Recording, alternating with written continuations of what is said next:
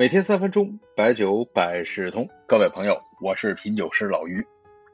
好久没有聊酒类经营的话题了，本期呢说一说。咱们听众中啊，有很多是白酒行业的创业者。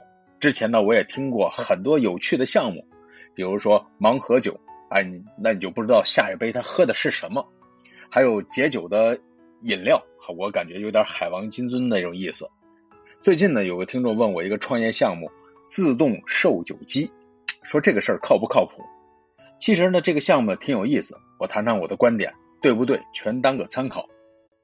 现在白酒市场是风口，而且市场规模至少千亿以上，传统的赛道算是大格局已经确定。上游原材料的利润不高，生产环节门槛非常高，流通环节其实这些年一直有着各种的创新，比如像酒便利、一九一九为代表的线下连锁。比如说像酒管家这样的高客服务，还有比如说像陈年老酒馆这样的特定品类，所有的创新要么基于产品的迭代，要么有营销创意，要么有客户资源，当然还有技术的创新。这自助售酒机啊，就属于以技术创新、场景创新为基础来进行酒类的营销。自动贩卖这个事情，在国外其实是一个很成熟的市场。比如说日本吧，全国大概有五百多万台自动售卖机啊，从冰淇淋到泡面，从鲜花到护身符都可以自动售卖的。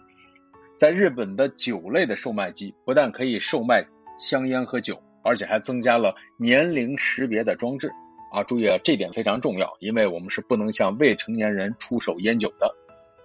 咱们国家呢这块发展也比较快，比如说像呃大闸蟹自动售卖机。黄金售卖机、衣服售卖机都已经出现了。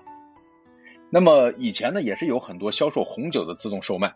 那白酒呢，大概是在五六年前也在各地呢逐步的出现，还曾经大概是在一七年左右有个小高潮。所有的销售创新啊，其实都是来自于需求。自动售卖机解决的什么痛点呢？首先是人力成本和店铺租金的问题。随着人口的老龄化，这个需求确实是在不断的增长。第二个呢，就是人们对便利性的要求。白酒呢是饮料，那要如果是随时拿到，那肯定是能够满足一些便利需求的。高频需求是需要提高效率的。现在呢，白酒的自动售卖呢有几种类型，一种呢是销售散装酒，主打的是需要多少喝多少，去掉包装，避免浪费。第二个呢是瓶装酒，但这个呢我好像还没有看到一线大品牌的瓶装酒入驻。第三种呢是单一品牌的酒企直供，啊，可能还有别的，我可能没有见到。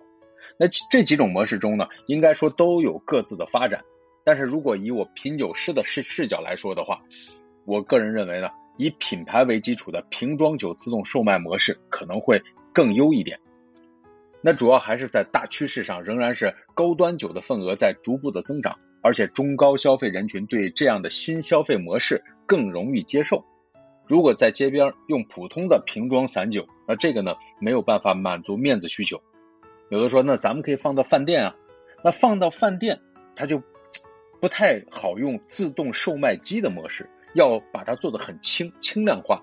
因为饭店虽然离喝酒的场景非常近，但是酒对饭店的利润它是一个很高的事情。你要有足够的利润让渡它，让它放进来。一个机器一点五平方米，至少要匹配六平方米的空间场所，这还要保持电力的使用。那饭店是要算这个账的。这里边啊，我觉得酒厂直供和大的零售商做这个事情还比较有意思。但是初期啊，不要指望这种模式上来就赚钱。因为对于这样的新事物，肯定是要有个过程。比如说，二零一七年，四川有家企业和红旗连锁就要以自动售酒的方式进行销售，但是现在好像已经是销声匿迹。为什么我可以说大酒商做这个事情比较好？因为白酒是一个品牌认同度很高的食品啊，它不是你买个牙刷不好用就换一个。食品的范畴，消费者在喝的时候要有足够的信任。你看街边的烟酒店，其实呢，它是通过人与人的这种温度交流，是能够带来一定信任感的啊。毕竟是人和人之间的沟通，可以介绍。自助售酒机在这方面是一个极大的短板。大酒厂或者是酒商可以在一定程度上解决品牌的效应，但这个东西呢，在消费者的习惯养成方面是需要一个长期的培育的，而且需要很多的费用。所以说呢，不要以盈利为目标，最好是能够当成一个品牌宣传来做。因为您想，这些机器在人流量大的地方，它本身就是一个很好的宣传，而且呢，与场地方可以谈分成，比纯广告也许成本还低。如果这个思路啊，经营上就没有那么大压力了，也就可以做长久了。当然呢，这是我个人的浅见，说的不对的地方自动忽略。如果对经营上还有其他的问题，咱们也欢迎加微信探讨。y j i u y c 有酒有财，在经营上不变的是一分钱一分货，大家做这个事情需要的是共赢。